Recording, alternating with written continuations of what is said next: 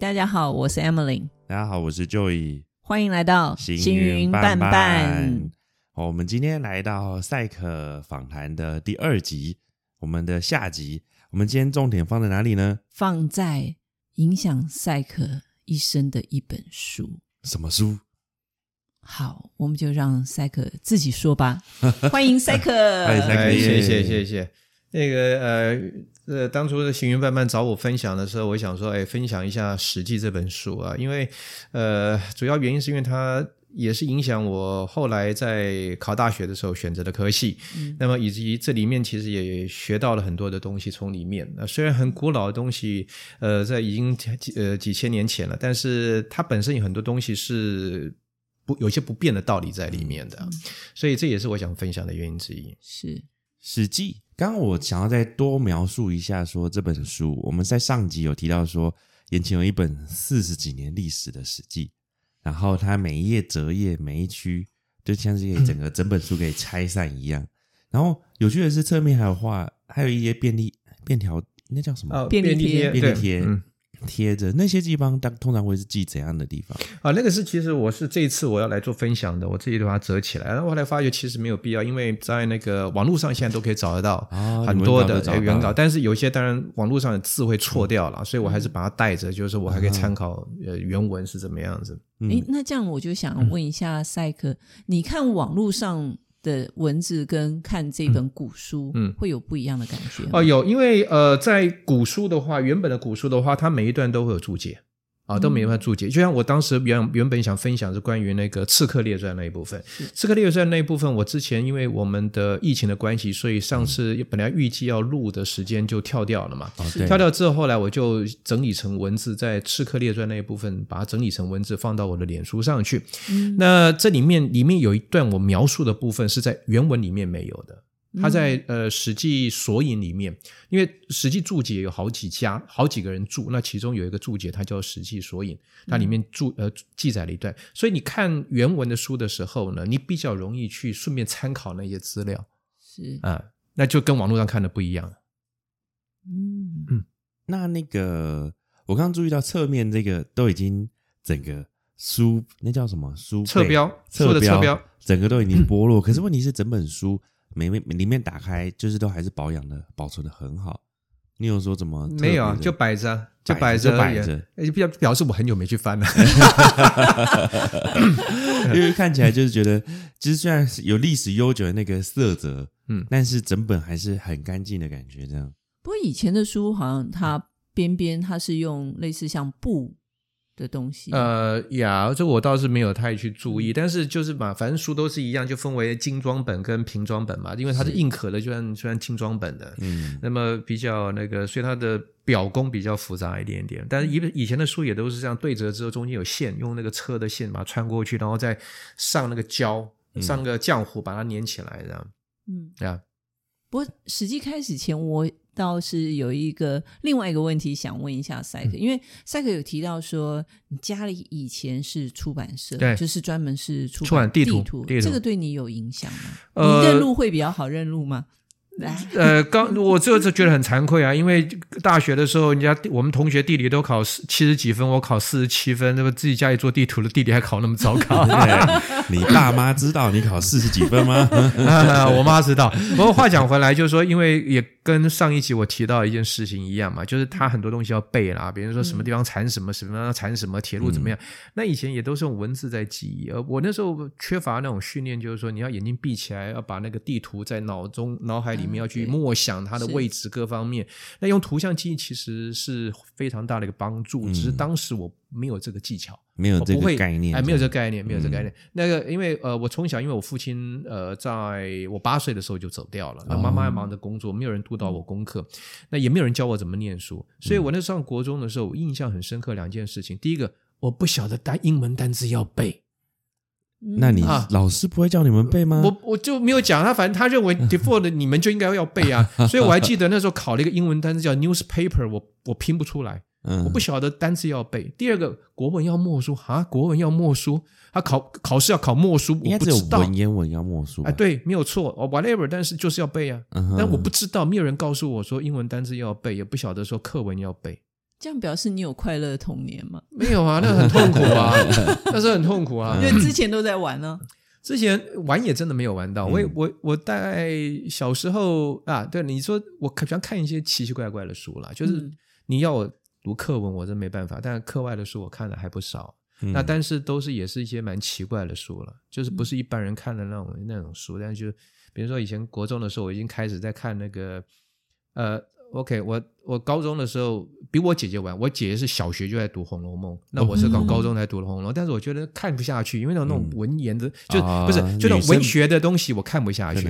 那你让我读《史记》，我读得很开心所以就是也是兴趣会影响你的方向。那个《三国演义》应该也 K 过很多遍吧。呀，三国啦，水浒啦，那其实以前的那个三言二拍，就是嗯。拍案惊呃那个拍呃三言是哪三言？我想想看，我忘掉了，反正有三言二拍，拍案惊奇，拍是拍案惊奇跟拍什么东西，呃言是忘掉，那个就是一些也是小说，小说明朝人的小说，那时候那时候就在看了，你们查得到吗？你 Google 你 Google 到哎御世名言啊对警警世世通言言、醒世恒恒言三言。没错，三言是初科拍案惊奇，二科拍案惊奇。呀呀哦那，以前在看这些，那都文言的小说。呃，像以前那个人家讲说那个呃庄子啊，嗯庄子他不是呃庄呃庄子批呃庄妻批官这个故典、那个故事你们听过没有？就庄子对庄子他就是有一次假装他死掉，他想知道说他太他问他太太嘛，他问他太太说如果我死了你会不会改嫁干嘛？他说嗯不会啊，我一定会说说说。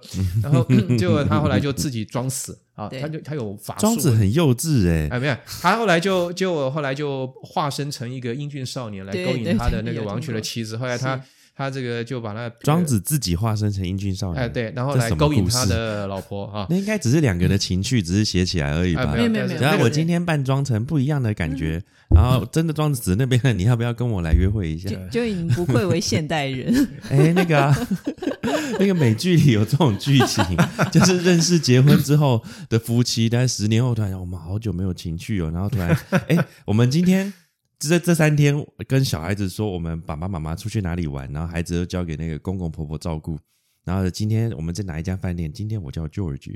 然后你不叫你不是 Emily，就可能就比如说啊，今天你叫那个 Stephanie，然后哎你也来这边啊，真的啊，哎你也在看这本书啊，然后两个人就在营造出当天是第一次认识那种感觉，然后说今天我老公不在，可以这 样。庄子的，你刚才故事 我只是听个开头，觉得好像这种感觉。前卫对，好，继续继续。所以我那时候就是在看这些杂书啦，看了很杂，那也不跟功不没有对功课也没有什么帮助的。庄子那故事讲完了吗？啊，那个自己去看，自己去看，那个讲起来好好好讲起来这个漏漏那个漏漏等哈。啊，好好好，OK。所以庄子，哎，庄子就比较不那么历史了吧？感觉上，庄子不立他哲学嘛，哲学哲对啊那当时年轻的时候，我曾经在就很呃高中的时候还是什么，我就自己拿庄子来看，看不懂，看不懂，看不懂。但是就是你要大了之后，你要知道一些，还是要有人带你的，带引你嗯。他说啊，庄子都用寓言来表达他的思想，对对对你才会读得下去。要不然以前把它当做一本教科书来读的时候，读不懂。教庄子很难当教科书吧？拿来什么大鹏，然后什，么大鱼，。但是问题是我当时不知道。嗯，哦，我当时没有人带我那个不啊理解我想说，哦，这是古书啊，嗯像像经书那样子，我把它当做一个经书来读啊，嗯所以就读不懂。嗯，那后来知道他用寓言来表达他的对对对。思想，这样，然后他也跟一些比如说白马非马的这种辩论这些啊对对都很有意思。就是等到你自己知道了之后，他的这个这个书里面他用什么方式来表述他的思想的时候，就读起来又不一样。嗯哼，嗯，那塞克读《史记》，你会觉得它像是一个章回小说吗？他就是每个人很多故事在里面呢、而嗯。且那种故事会让你觉得说去了解说你到底人生要做什么决定啊。那么呃而且你也知道，就是说你怎么样去呃去看到看待你现在生活上你会遇到的一些，或者现在社会你遇到一些事情。呃，我举个例子来讲，就是说，比如说呃呃司马迁汉朝人嘛，嗯啊汉武帝的时候人。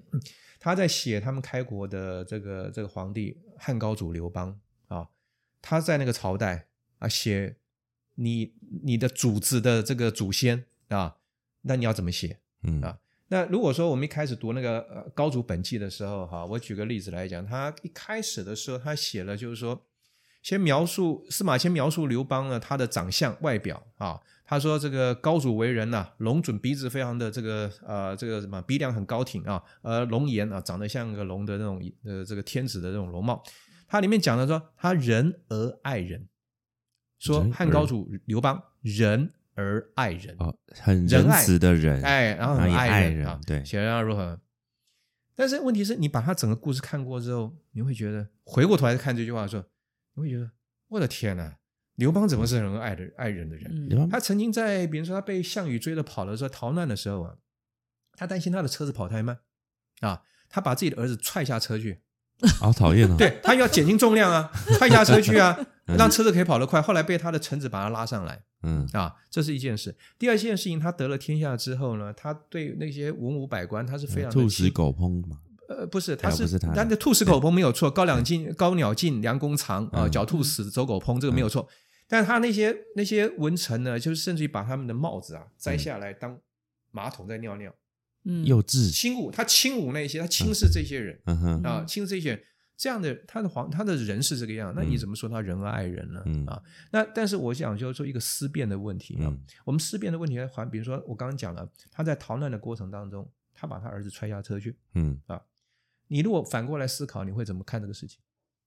其实我刚刚一边在讲，我就想说，搞不好对方不见得认得他儿子，然后搞不好下车对方是谁？没有对方，就在追他的项羽，嗯哼嗯哼，所以呃，儿子下车，然后假装了平民，也可能不会有事，哦以后再会合就好了。好，这是一种看法啊。那还有呢？还有什么其他看法？Emily，我会嗯觉得怎么样？另外一种思考角度，我觉得他就是要得天下，他就是要活对，啊，孩子可以再生，所以他把他给踹掉。啊，也是。另外角度是他没有踹下他的臣子，踹给大家看的。嗯我突然想到他没，有要，你没有错啊，你也可以这样讲，你可以说、我，你看我宁可不要我儿子，但是我要你们，我没有牺牲你们做秀给大家看。嗯然后，whatever，踹之前先吩咐一个人说：“哎，待会等一下我会把我儿子踹下去，你记得把他接起来。搞不好，对，真的搞不好啊。嗯所以就是说我我想讲的一件事，两件事情，就是一件事情是，呃，不要相信表面上所写的那些东西啊。像我在嗯以前我在行云会我分享的时候，我当时把那个网站上截图下来，嗯我给大家看。当时是陈水扁当总统的时候，总统府接到陈水扁的那个文章是怎么形容陈水扁，把形陈水扁形容的多他妈英明啊，多这个啊优秀啊啊。哦所以这些东西不要去太去相信这些宣传的东西。嗯那这种东西你拿到现在这种社会来看的时候，我们讲最近好了，那个乌克兰跟俄罗斯的战争，对不对？嗯那网络上，我想群组里面大家也看到很多在讲说，哎呀，那个乌俄战争，呃，俄乌战争之所以会打，俄罗斯之所以是打那个嗯在乌克兰是被逼不得已的、啊，人家乌克兰你看多烂多烂，那个 说把那个俄罗斯激怒了。但是你如果去看这些这些影片，你会发觉几件事情。第一个，它都是那种超大陆口音的；嗯第二个，它很多都是简体字的字幕。啊嗯那你有没有想说，为什么这些这些文章都是不这些影片都是好像蛮类似，都是大中国大陆制作的？嗯他们的用意动机是什么嗯啊？我不讲啊嗯，各位去想一想。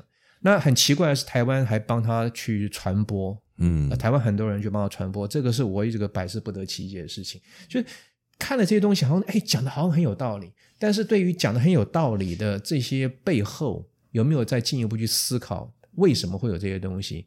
那这个就是平常的一些功夫了。嗯就你读书有没有这个习惯？你看到东西的时候有没有有没有去思考说背后的一些动机是什么？所以说读史既不只是了解过往人的事情跟经验，跟他们一些智慧，也有包含对独立思考也有帮助吗？对，你会，而且你可以用到你现在的嗯。的上面。我刚我们不在录之前，我们讲到就是说饮食的问题嘛啊，饮食的问题，我们过去所受到的教育就是说，你这个你这个这个你的谷物哈，嗯。你谷物要吃多少，然后蔬菜要吃多少，然后油脂要吃多少，然后你的肉类要吃多少，就像金字塔一样嘛，下面最多是谷物谷类嘛。但是这是谁发出？这个是谁建议出来的？嗯，你不知道？你认为是什么？卫生部？之类的什么食粮署什么的，这个是美国农业部建议的。对嗯，那美国农业部为什么建议？因为它生产就这么多，你不照它吃的话，你它的它的粮食消耗不了啊我。好像看过一个这一部分的一个延伸，就说原本五种什么蔬五蔬果啊或者食物什么类别中，嗯原本没有奶这个单独分类，因为奶当然属于蛋白质类，还有脂肪，还有脂肪可能属同一类，可是美国因为什么弱农业的需求，所以变成说他把奶变成单独一类 Yeah, 所以.变成说养成美国学生会很习惯以为说，哦我每天吃的东西一定要包含一个 cheese 或者包含一个牛奶哦 yeah. 就把它变单独一类，于是是。他们就摄取过量的蛋白质，呃，这个我不知道，相对。相对对，呀，我 whatever 是我觉得就是说，呃，这个这种如果把一些基础的东西，像《史记》啊，读到一些东西的话，你会发觉里面很多东西很有意思，嗯。那也会刺激你的思考啊。那么就像说，你会去分辨一些东西，读到的时候，先想一想是这样子吗？啊，嗯。要先问问题，学会问问题，嗯。然后有些东西要学会去定义它啊。那比如说，你觉得你觉得哎，时间过得好快，我说你快的定义是什么？嗯你是觉得怎么样叫快？就像以前 那个我在在 IBM 的时候，回回过台跟代理商那边谈，他说赛个最近啊是这个是那个市市场很那个怎么呃这个呃机器走得很慢、嗯啊，走得很慢。我说你所谓慢是什么意思？个怎么比法啊？嗯然后是只有我们的机器走得慢呢，还是全市场走得慢？你先讲清楚嘛。嗯哼就要厘清出来是最近市场就非常 slow，那你这市场很慢的时候，我们东西当然也受影响啊，这是整个大的环境的问题。嗯所以你怎么去定义清楚的话，就就就决定后面的你的解决方案是什么。嗯那一般我们一般谈事情的时候，往往就跳得太快，就听到说啊他怎么样讲，那我们就马上做回应。那实际是这些读这些书的话，在你训练你思考的过程当中，也会训练你说怎么样去倾听。嗯。啊，听清楚对方的问题是什么，然后你怎么样去呃附送对方的问题，去厘清说你的你提出来问题可能我理解错误了，嗯。那我理解如果不正确的话，我回答也可能不正确，所以我会我们会习惯说怎么样去跟你确认一下你的问题是不是我我理解的对不对，然后我们再来去寻求解决方案，这样子就是这是一种也是读书的过程当中去训练出来的。嗯不过赛克你自己这样子读《史记》，你是是到了什么时间，你有这样子的一个体体悟？呃，坦白说非常晚，我应该如果算起来，我二十二十岁前后开始，二十岁前开始读的嘛。那真正开始有更多的收获，大概在四十五、四十岁以后，甚至于五十岁以后，才看过看到更多的东西。你是什么状况？你你是再回去再把《史记》拿出来，还呃是、，不完全，有时候是回想起那些事情的时候，嗯回想，因为有些事情在当时可能会留下个印象啊，也会留下一些疑问，不见得有答案。但是人生的阅历多了之后，再想到那些过程的时候，再把它有时候是拿出来看，有时候在心里自己去体会，嗯就想通了，就想到一些事情。就像说刚刚我们在讲的时候，以前看到以前读高祖的这个本纪的时候，是小时候他这种事情很残忍，怎么这么无人道啊？嗯但是年纪大了之后，在思考多，就像有点个案讨论一样，你认你怎么认为？你怎么看？哎，像 Joey 跟那个 Emily 看到了，就是以前我也没看到这些啊。嗯那你讲的非常好啊，但是有没有那个？但是司马迁并没有下结论说他认为怎么样子嘛，对不对？他只是把那个事情记下来啊。但是有很多种可能。那如果你碰到你逃难的时候，你会怎么做？这就会去思考这些事情啊。那就是这样，而且你有没有标准答案也没有，就跟就跟我在带的那个个案讨论一样嘛啊。但是最重要的是去思考。那赛克本身在《史记》的读《史记》，在你的工作上面，嗯，有没有哪一件事情对你最大的有有，因为这里面来讲，我举个例子好了啊，这原本也没没有提这个，没有在我们的讨论范围里面。就在我在做我的现在的事业里头的时候，我碰到过呃一些不良的厂商。啊，被他们坑过。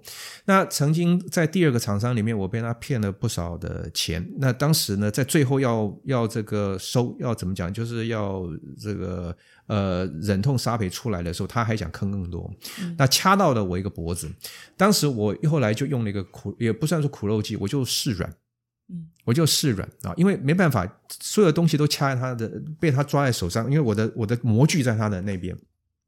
他如果模具扣到扣到我的话，我后面没办法生产，而且我还必须找新的厂商，然后新的厂商没有模具的话没办法做，必须要重新呃开模，所以唯一的办法就是把模具拿回来啊，这是我第一个优先 first priority，其他的都在都在说，虽然我站得住站得住脚，我站得住理，可是要走诉讼的话太久了，所以我是示软啊。好，那我东西拿回来再说。那么这种示软。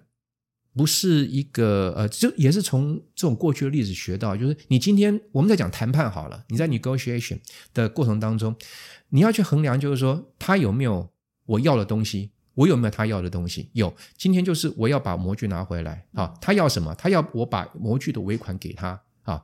那问题是，他做的模具根本就不能用嘛，对不对？他的模具有问题嘛？他只是想说，好，今天他已经解决不了，就想摆烂，就是对不起，你模具拿走，我不帮你做了啊。嗯那即使模具今天一个模具不行，那我还是得付他钱啊。可是问题，他有一副模具是我之前从别的地方开好了，放在他那里，那个是好的，我要拿回来。嗯所以我要拿回我的模具啊，但是我不想要他的模具哦，而且他的他的这个这个，他还是要跟我要钱，我没办法。哦他那些给你会跟你要钱，对啊，嗯哼，那他如果不把那个他开的那个不好的模具，呃，钱付掉的话，我连我自己好的模具我都拿不回来，那我怎么办？我只好想办法先试软，然后我先拿到手，但是我又办有办法少付。可是今天如果跟他硬碰硬的话，就影响到我真正我该做的事情了。嗯，那这种释然是以我们来讲的话，开玩笑，我明站的做你，为什么要？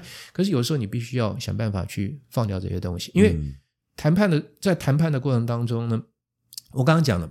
他有没有你要，你有没有他要的？你这种情况你才能够形成谈判嘛。如果一方有要你，比如说我要你有东西是我要的，嗯可是我没有东西是你要的，嗯对不对？你不求于我，可是我有求于你，那你就可以对我予取予求啊。对啊，这是所以要去了了解这个强弱啊，这就会影响到你的策略，所以这也是从这里面去学习来的。了解，那赛克创业跟实际有关系吗？呃，创业其实我从来都不想创业，因为我一直都是一个老二主义的人，甚至于就是说我从来没想过创业。因为我刚在前一集也提到，就是我在呃家里不得已的时候，我被迫去接那个贸易公司嘛。那其实接那个贸易公司的时候，我也很惨的，原因是因为那个时候我根本没有这边没有所谓的自己的客源嘛，啊，所有的东西全部在全部是靠我大哥他在香港要采购什么东西，台湾这边帮他寻找，帮他做 sourcing 跟 procurement 的工作。那整个来讲呢，那时候也面临到资金缺乏、啊，要去那个想找资金啊干嘛，然后跟自己家人做生意，呃，做生意的时候也碰到很多问题啊，这个就话很长，就先不去谈了啊。所以我从来是不想要去创业，我想就当个上班族，当当个专业经理人那样。那后来我也在这条路上，就慢慢从联强的小业务啊，然后做到外商公司、呃咨询公司的总经理这样，那也算是说蛮大的斜杠。但是整个过来，我从来没有想过要创业。但是，就像我那时候在谈在新运会里面分享创业的这种事情一样，人大概会创业，大概有四种形态。那一种是有天生就是觉得，呃，不想呃不想为人做嫁，不想这个这看别人眼色啊，就是自己想当老板的也有。那有些人就是他他老子有钱嘛，啊你干嘛去上班？那么我让你去创业那种也有啊。但是往往他们有时候。不晓得要做什么，或者是为了要创业才去找什么。那我这种呢，就是属于那种，就是呃，有有一种人是他想到一个很棒很棒的主意啊，他觉得这个东西太棒了，一定可以这个大卖啊，可以发大财，然后就就蹦的跳下去的啊，这是一种。另外一种就像我中年失业没办法，所以我当时就是有时候人高处不胜寒了，特别在外商公司里面，有时候你跟那个老板，老板下来了之后，你可能就哦所以人家那一个转折点是因为那个无预期的失业，是对对，没有错。有段时间，哦然后后来我又去一家台商在大陆的工厂里面当总经理啊，也是一段时间。那么后来回来就那个，反正这也有一些波折了。后来回来台湾，我就在一个呃意外的情况之下想出来，就是我去呃我去这个北投博物馆，嗯，啊也四月的天气很闷热啊，想喝水就没有带水壶放车上，然后这个他也没有杯子。啊，身上也没有杯子，那很惨了，因为它不是那种 fountain，就是不是压了喷上来的那种个饮饮水机，找到了，但是饮水机它的饮水机是往下流的那一种对啊，那你怎么办？我后来最后就是用一手手接着，接着，然后一手按开关，这样用手捧着那个水在喝。对对对那喝了就洒了地上都是，洒了地上这一地的水，鞋子也湿掉。嗯那我回来的时候，我就在想说，奇怪，为什么没有个杯子可以折起来，像像信用卡那么大小，就放皮夹里面，嗯可以随时带着喝。然后就想啊，哎，奇怪了，我已经喝了五十年的水，怎么没有想到一个杯子为什么不能够折起来边边呢？而是我哎奇怪，就人有时候很容易的，就是当你身边拿到的东西是那样子，你就觉得它应该是那样子，你就不会去想一些东西，对，会被定型。那我后来就想了半天，想哦，原来杯子不能折，是因为底部是圆的。那我只要打破啊，今天我的杯子是我现在做的折折杯是天圆地方，底部是方的，你底部不一定要方的，三角形也可以折啊，嗯对。就当你那个观念打通了之后，就就能够想到了。所以我就我就后来就进去。那你说实际有没有什么影响？我觉得呃，在过程当中，呃，怎么讲，碰到事情很多啦。那有些东西会用到，会有帮助。但是，我觉得最大的帮助，就像我们在我在带个案讨论的时候一样，就是你可能上完一个个案讨论之后啊，看完好几个个案讨论之后，你不觉得你学到东西，因为你那些例子不见得能够用在你的生活当中，但是你思考的方式会影响你。那我一直在我一直在跟别人讲一件事情，就是说。你学的东西哈，可以分为两类。第一类呢，是你带不走的，嗯啊，比如说你在你以前在 HTC 对吧？对啊，你在 HTC 学的东西可能是跟 mobile phone 有关系。你今天换了一个产业，你可能那些 mobile phone 的的的学的东西就用不到了啊。但是有些东西是你可以带着走，跟着你一辈子的，嗯，就是有些是基本的方法概念，你的思考逻辑，你的分析能力，嗯，那个是你可以带着走的。那个案讨论就是你好像没有学到东西，可是你不对，你其实是在不知不觉当中一直在提升你自己。那读历史的东西也是一样，所以这些东西大概对我后来一定有影响，一定有帮助。但是你说哪一点对应到什么帮助，很难说，很难说。但是有些历史故事你会知道，就是说这个时候你该怎么做啊？因为很多东西都在过去都找得到。你看人类几千年历史嘛，你碰到的问题别人没碰过吗？一定有碰过类似的嘛，不完全一样，但是有类似的，嗯，所以都可以用得到。不过像赛克之前，你又从嗯小等于是小的采购啊业务，然后再转一路升爬升到总经理，在带人上面，是不是在这些实际的故事上面可以互相辉映？呃呀，你这个很好。那我也我不得不承认一件事情，就是在带人方面，我不是一个很会带人的一个主管。啊，那这里面跟我自己的成长背景有关系。那么，呃呃，因为我家里是老幺啊，从小都是哥哥，我大哥人非常好，他也知道怎么带弟弟妹妹。可是我下面没有弟弟妹妹可以带，所以我从小就缺少这种带人的训练。那么，嗯呃，事实上，在经历过主管之后呢，我。有些事情我明白的非常的晚啊，这这是比较我自己认为我是一个比较晚熟晚熟的人。那你刚提到那一方面，我可以再举那个《廉颇蔺相如列传》的一段一段故事来。来跟大家分享一下哈，那个时候呃，这个事情其实也可以跟给各位所谓要带人的呃有机会带人的这些伙伴们、这些朋友们分享一件事情啊。这个在一样在《廉颇蔺相如列传》的时候呢，当时呢，呃廉呃廉颇之外呢，赵国还有个另外一个大将叫叫赵奢啊，赵奢的。那赵奢他有个儿子叫赵括啊，包括了括，那你要念。呃，这个瓜也可以了啊。赵括，那赵括呢？他从小就学兵法，然后会谈兵事啊，因为他老老爸的关系嘛哈。而且他谈跟你辩论兵事的时候，这个兵法的时候呢，他没有人能够辩赢的他聊他。那当时呢，他跟他的爸爸呢讨论这个这个这个兵法啊，讨论呃打仗的事情呢，连他爸爸都没办法辩赢他。但是他不认为他的儿子很厉害啊。那当时赵括的母亲就问她老公啊。赵奢说：“为什么你不那个我们儿子那么厉害啊？你都辩不赢他，但是你不认为他很很行呢？”他讲一句话，他说：“兵啊，死地也，这是要玩命的啊。”而括呢，一言之，他把他讲的好像很简单啊，这个就是把它当做儿戏那样子，呃，也不能当儿戏，不不是讲当儿戏了，就是说他把他看太 easy 了啊。他说：“如果我们赵国呢不用他为将的话，则以。”若必将之，你如果要将为将的话，则赵兵呃破赵军者啊，必扩也，就是让赵的军队失失败的战败的，一定就是我儿子啊。那 当时呢，呃，这个赵王呢听信了谗言，要以赵括为将啊。那他妈妈呢，当时就就去见赵王说呢，你不可以让他为将。当时王问他为什么，他说。我呢，当初当初服侍他的父亲赵奢的时候呢，赵奢为将，他所奉啊饭饮呃奉饭饮而进食者以食属，就是他亲自帮那些这个跟他一起吃饭啊，他甚至于帮他们盛饭那些人呢，有超过十几个人，他交的朋友呢上百个啊，那军力呢，呃那个代王呢及宗室啊，就是你代王你呢跟这些贵族们赏赐给赵奢的人。他拿到多少，全部都分下去，他全部都分下去，自己都没有留。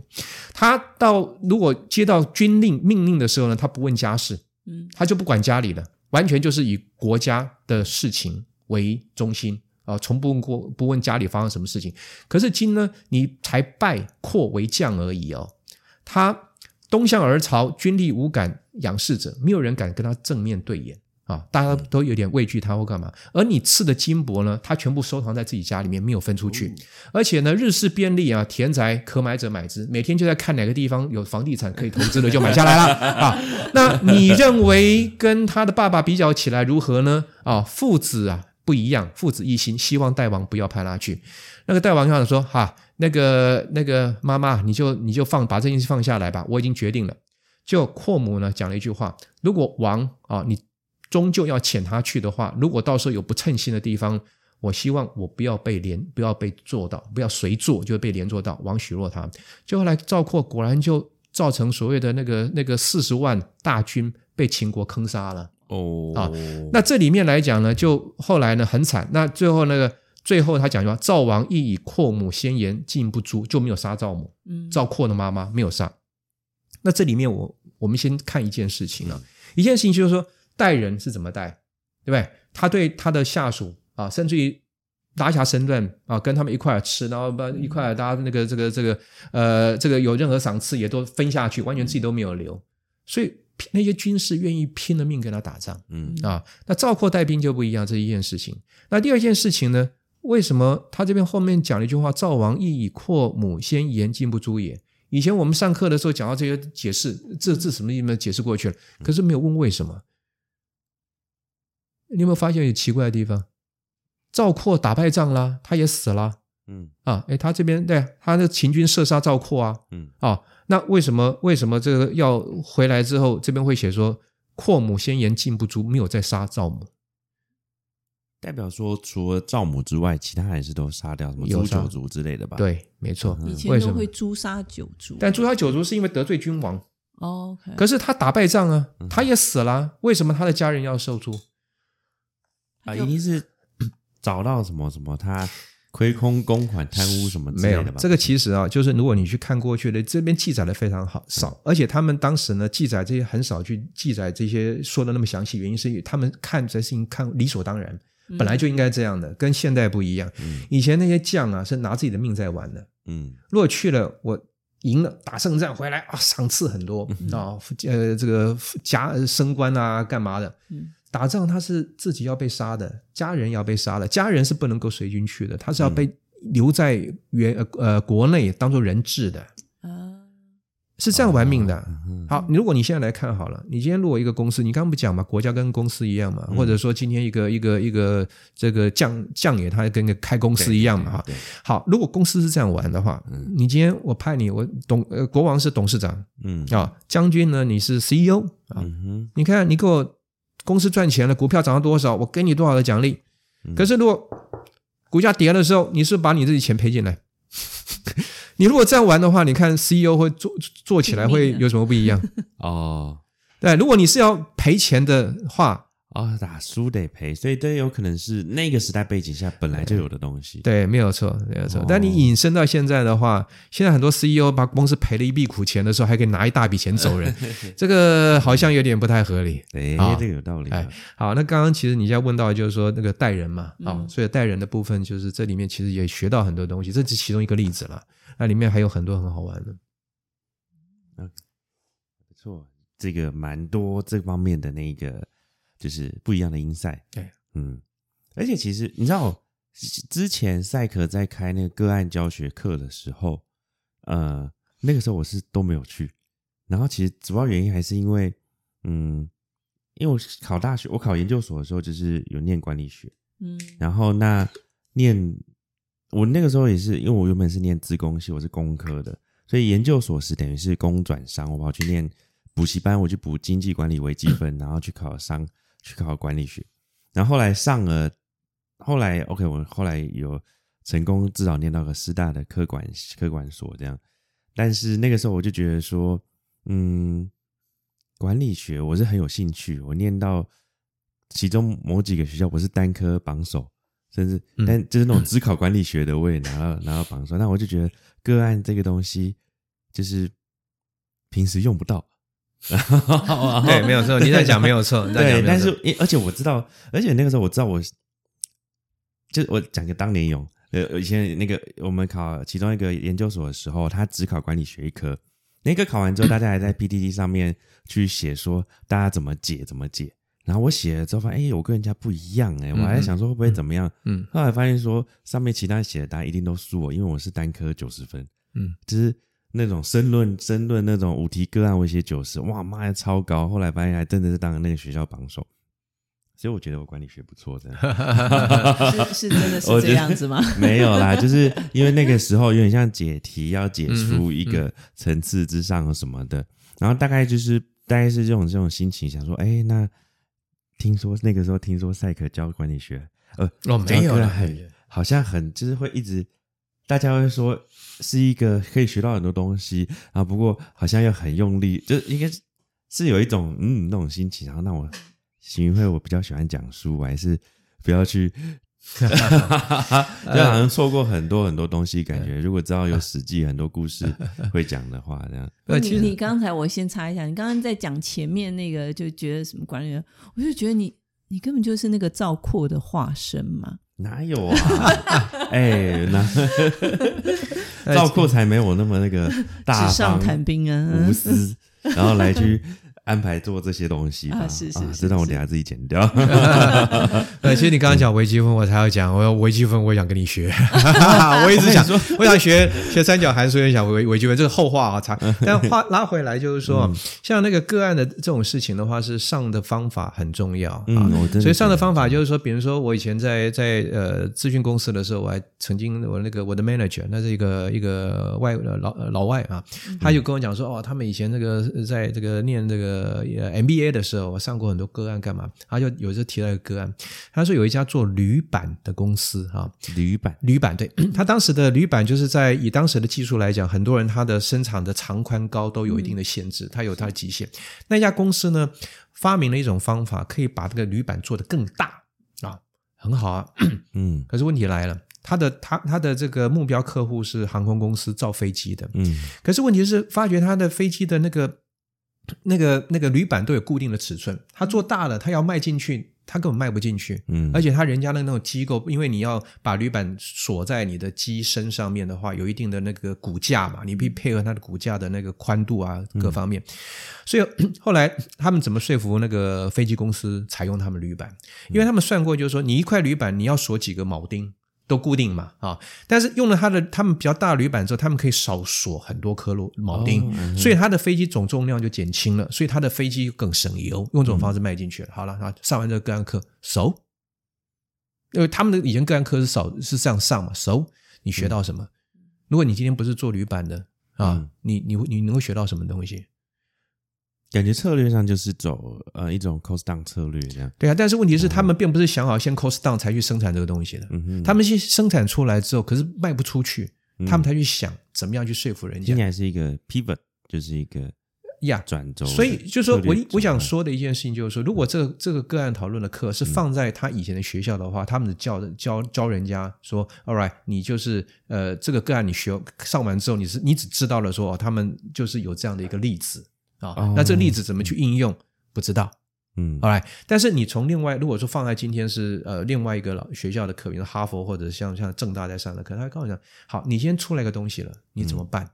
你怎么去把它卖出去？你卖出去的话，你一定要想到怎么样去 benefit 你的客户嘛？你怎么样去有有利的你的客户？所以你要去想出来说，你不管你做任何东西，你要去思考的是你怎么样对客户可以带来利益，嗯然后你就有办法卖进去，或者解决他的什么痛苦。嗯 All right，所以上个案讨论的时候是训练你思考，而不是单独看那个例子而已。嗯，所以你看，我那时候我在带个案讨论的课的时候，很多跟你的实际上在管理没有关系的，嗯，对很多都没有关系的，但他训练你去思考。嗯 All right，所以行业也没有关系，但是训练你的专注力。比如说那时候在上那个一个旅馆的课，有没有讲旅馆？那时候上到最后，大家都很开心，就是一个一个饭店啊，他他的老是不赚钱啊，哎，然后想到说你们谈完的很开心，解决大家都满意吗？满意。好，我们回过来看当初的问题是什么，才发觉大家的思考方向完全不对。啊，好有趣哦，因为那个问题在谈在讨论 ROI 的问题，嗯可是大家在看过去的时候，直觉的看到那个三个字的时候，想到就那不赚钱嘛，嗯那不赚钱，那为什么不赚钱？是利获利的问题嘛？那怎么样降低成本？怎么样干嘛？嗯可是不对呀、r o i 是相对来讲是看你的 investment 嘛。嗯所以那就在思在读过去或者是发现问题的时候，没有搞清楚问题在哪里，那就训练你要去注意到那个关键点。嗯，那一开始的时候，我就知道说大家一定会往那边想，我大概心里有数嘛。你已经有想前面剧本，对两个没有什么剧本啊，两个钟头的时候，但是我要想说，如果大家一开始没有走错方向的话，我要怎么接，怎么样带，对不对？那如果走错方向，我怎么把它拉回来？这个我一定要有一个备案嘛。嗯所以当时果然没错，因为大家习惯就是看到一个个案的时候读过去，就没有很仔细的去读那些点的部分，那就跳过去了啊。那我说好，大家把这句话，而且那个时候在在在开始个案的时候，大家分组，大家先把那个案读一遍呢、嗯那个案读过去，为什么没有注意到这个地方？就是这样。所以同样的，在读书的时候，不管是读《史记》还是读什么书的时候，有很多关键词要能够抓到，差别在这个地方。所以个案讨论是真的是看那个看什么样的个案，然后怎么样来带，差别非常大。嗯嗯，我觉得像之前呢、就是以前我在学管理学的，因为管理学考了考生论。嗯那一开始那个工科人，我怎么可能懂管理学？那个那个时候，我一直以为说这种申论题就是考背书，你把整段背下来，全部嗯写上去就好。嗯后来发现说，你把内容写下来，你可能只拿到十分里面的嗯两三分。嗯就是只是一个基本理论而已。但是我后来那个时候管理学到后面，因为很喜欢念到很认认真之后，开始到一个境界是，我今天拿到考题后，前两分钟我会看完之后，我会想得到一般人会怎么写，嗯然后接下来我就开始构思我要从哪边去嗯突破跟切入，我写的比较不一样。嗯嗯那回过头来，如果是个案的话，就变成说一般人可能只是知其然而不知其所以然。嗯就只是去理解它上面的故事，然后直觉想到一个解法。但但那个你直觉想到的东西，一定是一般人直觉想到的解法。所以，变成如何去更深入的拆解它，找出资讯，或者是说这就是很重要的技能。嗯那赛格这方面没有什么呃技巧，或者是我们看到各种个案，或者我们看到别人的事情时，你通常会怎么去截取它里面的智慧，或者是看出什么别人看不到的东西？哦，这个问题是大灾问了。嗯。我我觉得我先回答我我先讲一件事情，就是你刚刚在讲说你看到一个问题的申论题的时候是怎么样如何，我认为是比较重要。说看到一个东西的时候，更重要是你自己的看法是怎么样。嗯。当然，就像之前我们呃早期的时候，新闻会还有一些那种呃什么创业也 presentation 啊什么的，那我就会问他说：“哦，你这样讲讲讲，那你的看法是怎么样？”嗯。啊，那重点不管对或不对，而且有时候很多事情是没有所谓对或错，但重要的是你是不是有自己的看法。嗯嗯那你说，在我我刚才讲说让个案讨论里面，或者说怎么样发现这些东西的时候，有什么技巧没有？呃，我这个是蛮大的一个问题。我认为就是说，先先打个问号吧，先为什么是这样子？嗯然后这个有什么样怪怪的没有？好，那就回到就是说，你有没有去发现问题啊？这就是我你可以说是挑毛病也好啊，或者说去发现问题也好。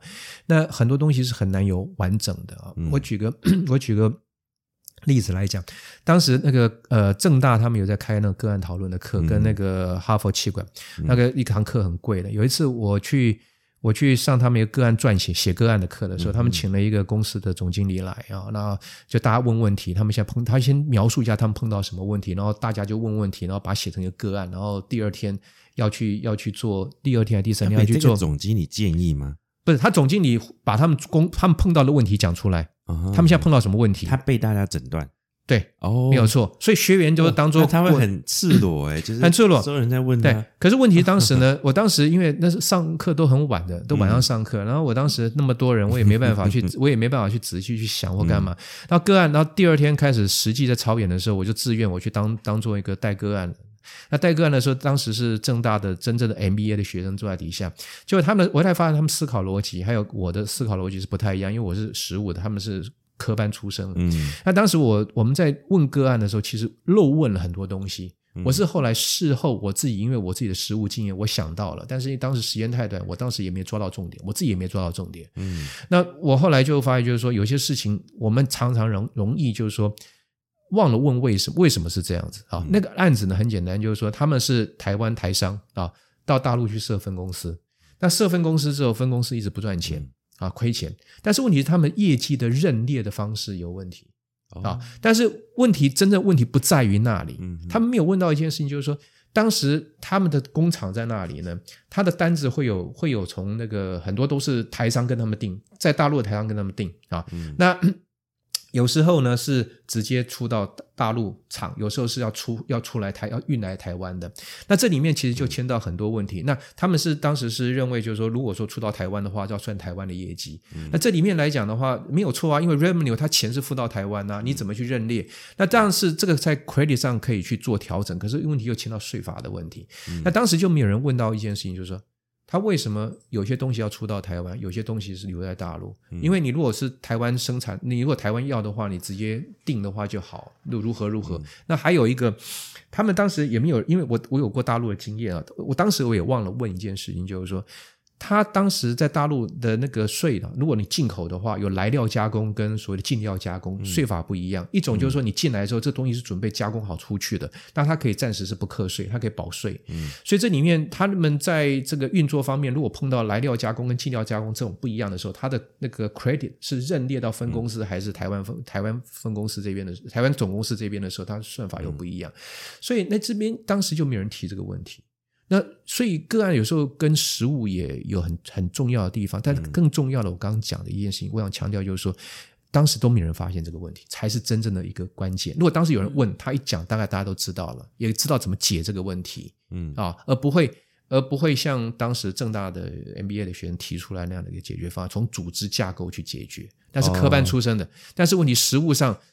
实物上还是会碰到刚刚我说的那个问题。你碰到进没有？如果他们没有经历过所谓的进料加工、来料加工等等的这些食食物的作业的话，他们也没有人想到说，原来原来解不能从那边解，要从一些那种进料加工、来料加工，然后怎么样去切业绩的方面去解决。嗯所以问问题了，那发现疑问，那一般人不会发现疑问的地方，其实都有问题在那里。听起来像是你要问出一个对的问题前，你的背景知识，你对这件事的经验也是非常重要。呀、哎，这个是。那另外一个就是，你如果训练够的话，啊、嗯你自己训练够的话，你不懂，但是你会觉得那个地方怪怪的，然后去问，从那边再去问才能够学到东西。你反而可以挖到东西，也可以学到东西。嗯哼，真的还有对资讯的敏锐度，对，没错。嗯，哎，真的是差很多哎，一样的一个个案，然后那么多人，我可以想象去上那是正大的 E 其 EMBA 的课吗？不是 E EMBA 的课，的。那是哈佛气管顾问他们办的课。办的课，但你你去上 E EMBA 也会上到这一些了，嗯但是问题就是说，正大的那因为在司徒达贤老师他的带的个案的方法方式跟别人不一样，嗯哼，啊，一般人就是问问题，然后有没有人你们什么看法、什么意见没有？嗯那那个司徒达贤老师是他准他先问一个问题，然后他手边有所有学员的卡片嗯啊，然后哎来某某同学，请你回答。那你可能刚刚在晃神啊，老师你刚刚问什么问题？抽牌的概念，抽牌的概念，所以上他上他的课，大家都很紧张，因为不敢稍微有一点松懈。真的，我们管理学那个时候要背所有人的那种策略的定义，嗯，然后那个时候我印象深刻的是，就我忘记细部的字样，但我就记得司徒达贤的策略定义最最迂回。如果我没记错的话，他说，嗯，我先讲别人的，一般的策略就是说啊，可能从公司的什么从什么面到什么面，然后规划出来什么东西，然后你要怎么进攻的，我们或者是有一种什么机会从自己的优势去掌握环境的劣势啊，这也是一种什么策略，很多种策略定义。可是斯鲁达田达贤的好像是从一个企业它成长的轨迹中样貌的变化环境，这个是他的策略。嗯嗯，这个我是没有没有听过他讲这个部分啦，但但就是说策略你的定义可以很多，但是很重要。我个人认为啦，我也收集了很多人的这种对策略的定义的这种呃对策略定义。那我自己觉得就是说，呃，一般人把策略的这个策略这个部分跟公司的 goal 啊啊或者 mission 啊会比较混在一块儿。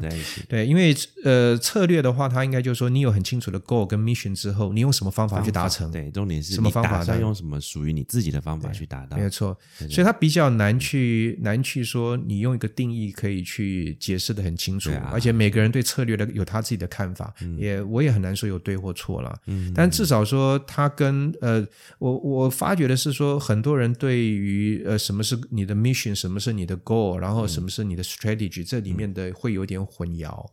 啊、就像我新闻会我们之前的对于这个这个这个 mission 跟这个策略啊，也也是有一些不是搞得很清楚啊，有这种情况，嗯，策略跟 mission 跟那个啊真的是耶，我觉得是这些东西，我觉得即便是学了管理学的，也不见得分得清楚这些名词的概念。嗯，对啊。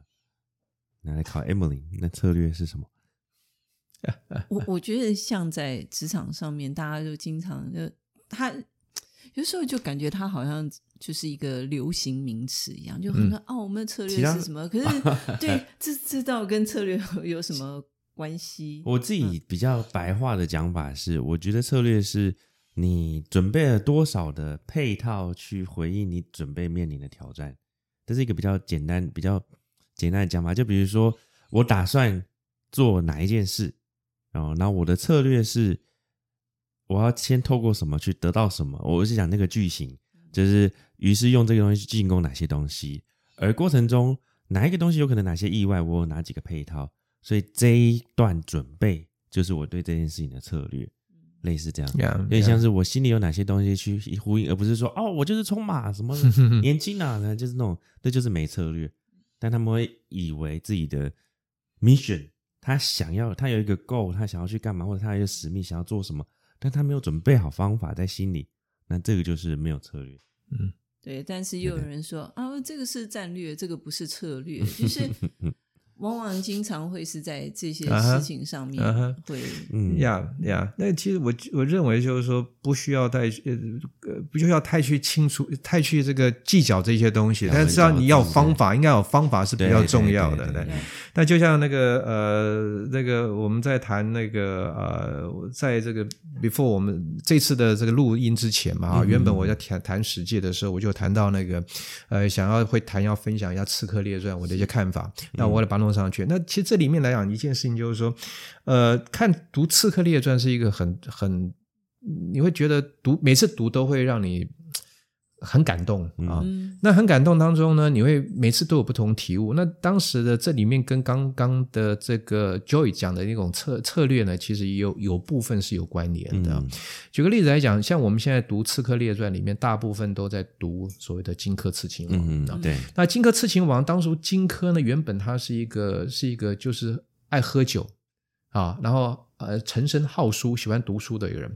那么当时呢，他经常跟那些狗徒辈，就是杀狗的人哈、在那边呃这饮酒高歌，然后喝到醉的时候就放声大哭。嗯。啊，那这些，那以前我们先讲一下啊，以前狗哈、在中国古时候是一个食用动物、啊，是食用。用吃的，对，嗯是用拿来吃的哈、啊食用。食呃食用动物。食物的啊，它是食物哈、那而且像当时那个呃越王勾践啊，嗯。越王勾践要复仇的时候呢，他鼓励多生育。啊，才有人，呃才有这个这个战士可以打仗嘛，兵员可以打仗嘛。嗯他凡是生女的呢，他赏一头猪；生儿子的赏一条狗。哎，所以狗它当时的价值是比猪还来的高的。而且这这岔，这是不要这个岔开来讲的话。好，当时呢，燕太子丹为了要报仇啊，然后他就去求呃求见那个所谓有个处士，所以处士他是很有学问的人，他又不做官，他就隐居起来，但是他大家都知道他这个人很贤的人。的人哈、他去求见那个那个这个这个呃田光吧啊，我的名字田光，对，去去见田光。就田光呢，他说我已经老了啊，那、我推荐那个荆轲给给燕太子丹。那那当时呢，这个燕太子丹呢，为了要激呃要那个刺激那个荆轲去、啊去帮太燕太子丹，他后来自杀、啊。那自杀这个过程当中有一段故事，这个我想说自己去看会那个，我不想去说那个地那个那个细节啊。那主要就是说呢，当时燕太子丹呢，为了要让荆轲愿意为他卖命啊，他操用了很多方法。啊用了很多方法啊啊，你可以说它是个策略啊，也是个方法。对那当时在我刚刚讲了，就是说，如果呢，你呢，你那个你这个在读读那个原文的《史记》，而不是看网络的时候，它会有很多注解嘛。对，他当时呢，《史记》中原文是记载了哈，他就尊荆轲啊，荆卿，他那那他有两个名字啊，有人叫他荆荆卿或者叫庆卿啊，不管就荆轲为上卿啊，住呢最好的房子的宿舍啊。那当时呢，太子呢，燕太子丹还每天去。见他，而且具供太牢具，就是等于是那种很最好的这个这个器具啦，或者这些那种异物哈，一些很奇异的珠宝呢，就经常三不五时的就送他。而且居妓美女呢，自荆轲所欲。你要做多好的这个劳斯莱斯啊，没问题。你要多漂亮的女人陪你睡觉都可以，这样以顺势其意。但是这里面呢，实际的索引里面呢，有一段话，有一段话啊，注解在这个广路上你就不会看到那一段。他说呢。有一当时有一本书叫《燕太子丹》，里面记载了呢，荆轲呢，他与太子呢在游东宫池啊。那当时呢，轲呢拿起地上的石头，一个瓦片丢池子里面的龟，好玩嘛，丢。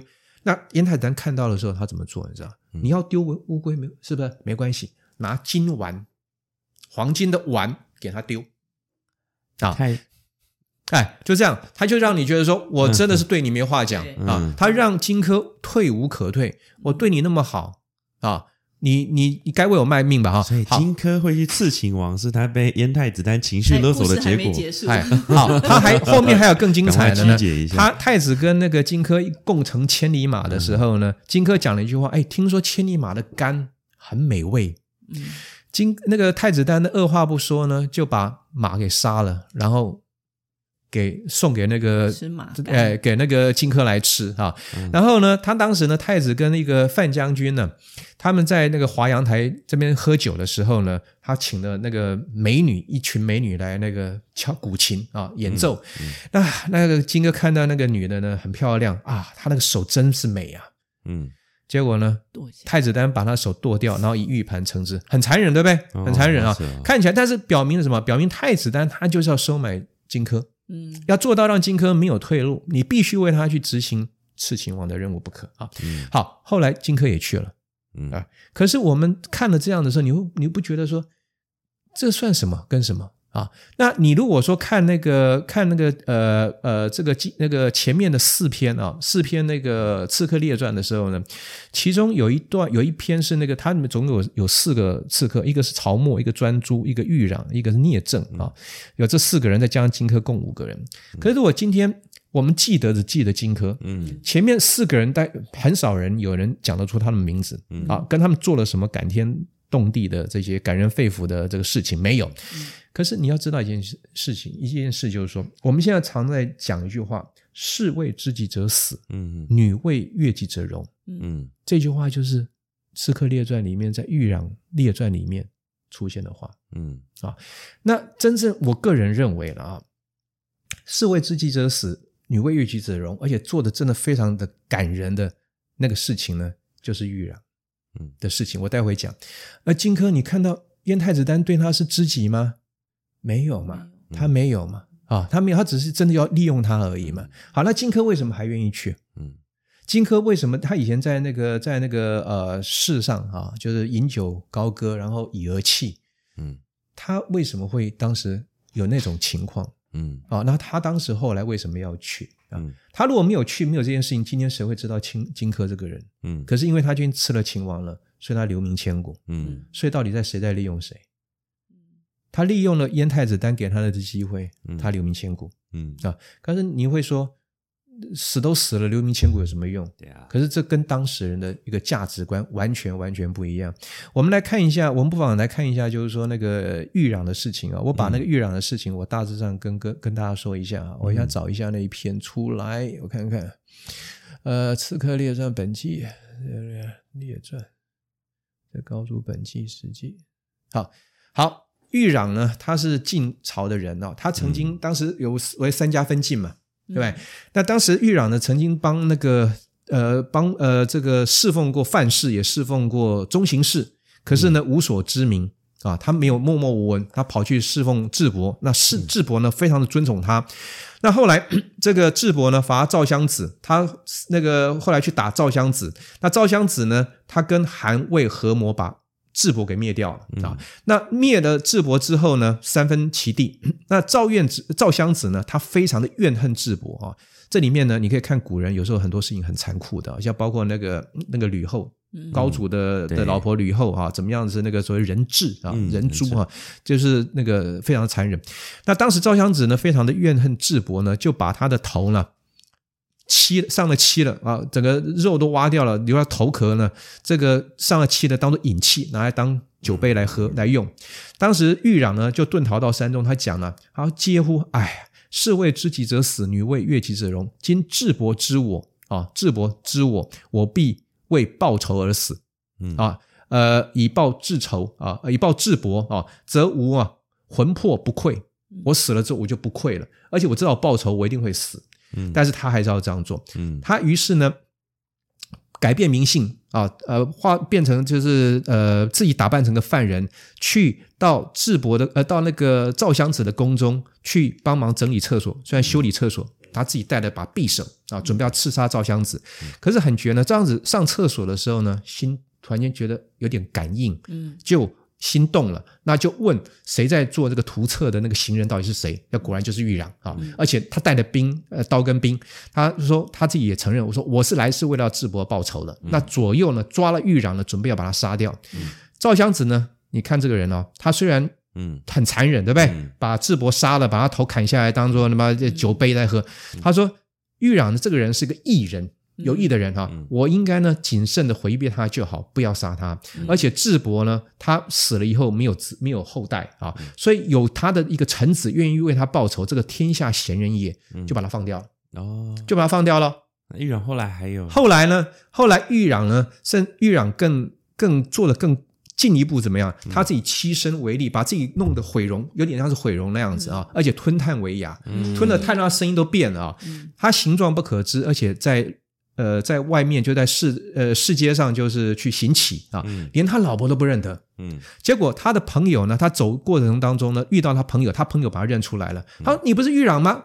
他自己承认说：“我是。”他的朋友也非常的非常的这个难过。他刚想说：“以你的才能啊，你如果愿意去。”这个去陈氏箱子的话，你去侍奉那个赵襄子，赵襄子必然会尽信你，会重用你。你直到接近他的话，你要做什么，你能做不到吗？你为什么何苦把自己缠身苦行，把自己弄得这样，弄得这个样子，然后只是为了要报，为了要这个报这个香呃要杀那个赵襄子呢？这这反而不是很困难吗？豫壤他讲了一句话，他说：“我既然已经委职陈氏于人，他是智伯了哈啊那。”不，他说我今天如果说我今天委职，我愿意来侍奉赵襄子的话，嗯，而赵侍奉他的目的是为了要杀他的话，这是怀二心以示其其君，就是我今天我来帮你做事，然后我其实是为了想杀你，是我有二心，嗯。啊，这个的话呢，呃，这个是我呃，这个是怀二心以示君，则无所为者极难也。所以维持者，我我知道说我现在这样做是一个很难的事情，我反而不去用好呃用简单的方法才做这样的话，我是为了要让后世天下后世呢为人臣而怀怀二心，呃以示其君者觉得惭愧，嗯，他要立个典范。所以以前人的价值观是他今天是有几个，包括士为知己者死，这是一个；另外一个他求的是一个能够有一个一个名留于后，而且是影响到后世的人。所以他们的价值观是这样，所以后来当时这一段的话真的是很精彩。他说后来朋友离开之后呢，他在那边埋伏啊，埋伏。后来赵襄子果然出来了，豫壤呢埋伏在他必他一定会经过的一个桥下面。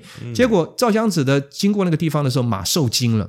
那襄子就觉得啊，一定又是豫壤来杀我了，就使人去问他，果然是豫壤埋伏在桥下啊。那襄子呢就数落豫壤说。你呢？以前也侍奉过范氏跟中行氏啊，那后来是智伯灭掉了这两氏啊。你不为范氏跟中行氏报仇，你为什么反而去帮这个智伯来做事情呢？而且智伯既已死了，你为什么为把这个仇看得那么深啊？你之前对那两个人是这样，你为什么对智伯又不一样啊？哎，这不一样，问的好。他说，玉朗跟他讲说，我当时呢。臣事于范氏跟中行氏的时候呢，范氏跟中行氏呢，呃，以众人遇我，就是他把我当做平常人一样，所以我回报他是像一般人一样回报他。智伯不一样，他以国事把我当做国事啊，来遇来这个遇我，呃呃对待我，所以我今天用国事的态度来回报他。嗯襄子他喟然叹曰：“唉，皆哉玉子啊！子之为智伯，名记成矣。你今天做到这样的话，你已经留名了啦。可是我之之前呢，放过你，我是呃赦免你呢，我也做到够了哈。那子其自为计吧，你这个你自己考虑吧，我没办法再放你走了。然后兵所有的士兵就把他围起来。豫让讲了一句话说：“臣闻民主啊，不掩人之美啊。我听说民主啊，不会去。”呃，所以你可以讲，一般讲说，我君子不挡人财路，这是比较熟的。但是你说从这个角度来看的时候，是说民主哈、如果有人有这个贤臣啊，明呃，这个这个有忠臣哈、他有这个要诚意的话，你要成全他，你不要去。也压抑他这个去成全他的美名的这个这件事情，所以而忠臣呢有死民之意。你之前呢，你饶过我呢，已经天下都认为是你是个很贤明的君主了哈。今天的事我一定会死的，但是我只求你一件事情，嗯。你把你的衣服脱下来，让我刺他嗯啊，让我去骑他啊。我虽然没有真的杀死你，但是我至少达到我报仇的意义了啊。哦所以虽死啊、呃这我呢虽死不恨，我也不会，我死了我也不会恨你啊。非所敢忘也，但是敢不负心。我这个不敢期望你真的愿意答应我，但是我希望我的、我把愿望讲出来。那箱子也觉得他这个人真的是义，叫他的侍的仆人呢把他衣服拿给豫让，豫让拔剑三跃起之，跳起来三次去刺那个衣服，然后说啊，我可以下报，下了九泉之后，我可以报智伯了。福建自杀，哦，死的时候呢，赵国之是听他，没有人为他，没有人不为他流涕的。哦天哪，他这个过程是多悲壮啊！嗯他是因为智伯赏识他这样做，可是你看荆轲刺秦王有这个样子吗？没有。嗯其他的另外的三个那个三个那个刺客，有空去读一读，都很感人，嗯很感人。而且那个那些人，比如说，比如说我另外再举的那个，呃，我看是专诸吧，还是谁？那个，呃，有一个是他当时有一个人请他去当刺客，嗯啊，这个我就记忆不好，就没办法了。他想要当刺客，可他他当时他的妈妈老母还在嗯啊、但是那个那个去求的人呢，嗯也没有勉强他，就是奉千金为其母寿啊，就是哎，我送你一笔钱为你寿。那结果这件事情就过去了啊，过去了，他也没勉强他说哦，我今天这样对你，你应该一定要为我去卖命或干嘛？对，荆轲刺秦王的时候说你为什么还不走？你为什么还不出发？因为太子丹在在催那个荆轲嘛，对，好好笑，这个人没有嗯啊，这个人没有。就隔了几年之后呢，那个刺客的妈妈走了嗯啊，已经走了。那他也他也就他就居然自动就去为那个当初来求他人去执行任务。嗯哼嗯哼，他本来就这样，没有后顾之没有后顾之忧了，就去了。他也为了报说，就是为了报知遇之恩，就这样，嗯就这样。嗯所以我们在看刺客荆轲刺秦王的时候，那么现在大家《刺客列传》只记得这件事情，嗯，但是那是我真的觉得那是个丑陋的交易，真的 互相利用，对。好，哎完全一点都不美，没有那种那种所谓的那种所谓的呃怎么讲，就是所谓的呃、嗯浪漫的美。真的难得有这种机会，就这种近距离的听，就是是说书人，就是讲那个历史的故事，然后很精彩。我刚刚真的，我觉得“动容”这个词有点有点矫情，但我刚刚真的哦，有点听到哦我觉得的。确确实，对啊而且意犹未尽，嗯，所以这样子，Joey 是不是？我们以后还可以再敲赛克老师通告吗？我觉得应该哦我我找到了，刚刚那是聂政，聂聂政，政对嗯。聂政，呃聂政他当时那个呃不不不这个这个这篇我觉得蛮可以读的了，他这个刺客列传，所以其实史记里面有很多列传嘛，啊、嗯也包括游侠列传，嗯呃，有点类似现在的黑道老大哥那些，那里面很多很很有意思的事情。有什么？我们时间其实也差不多，你看这样也已经一个多小时了。哇？对啊，然后所以下次可以安排一个专门是列我觉得传搞不好搞不好到时候直接开系列，真的，对 就是游就是侠列一阵子聊一些故事这样子。对，然后我想在今天收尾之前问一下赛克说，因为一般人其实我们也不见得有机会去读呃《史记》，或花时间把整个《史记》读完。嗯那如果说哪几个章节或某几个故事，你真的很推荐大家去读的话，或者是改变你的话，可不可以给大家推荐个两三个？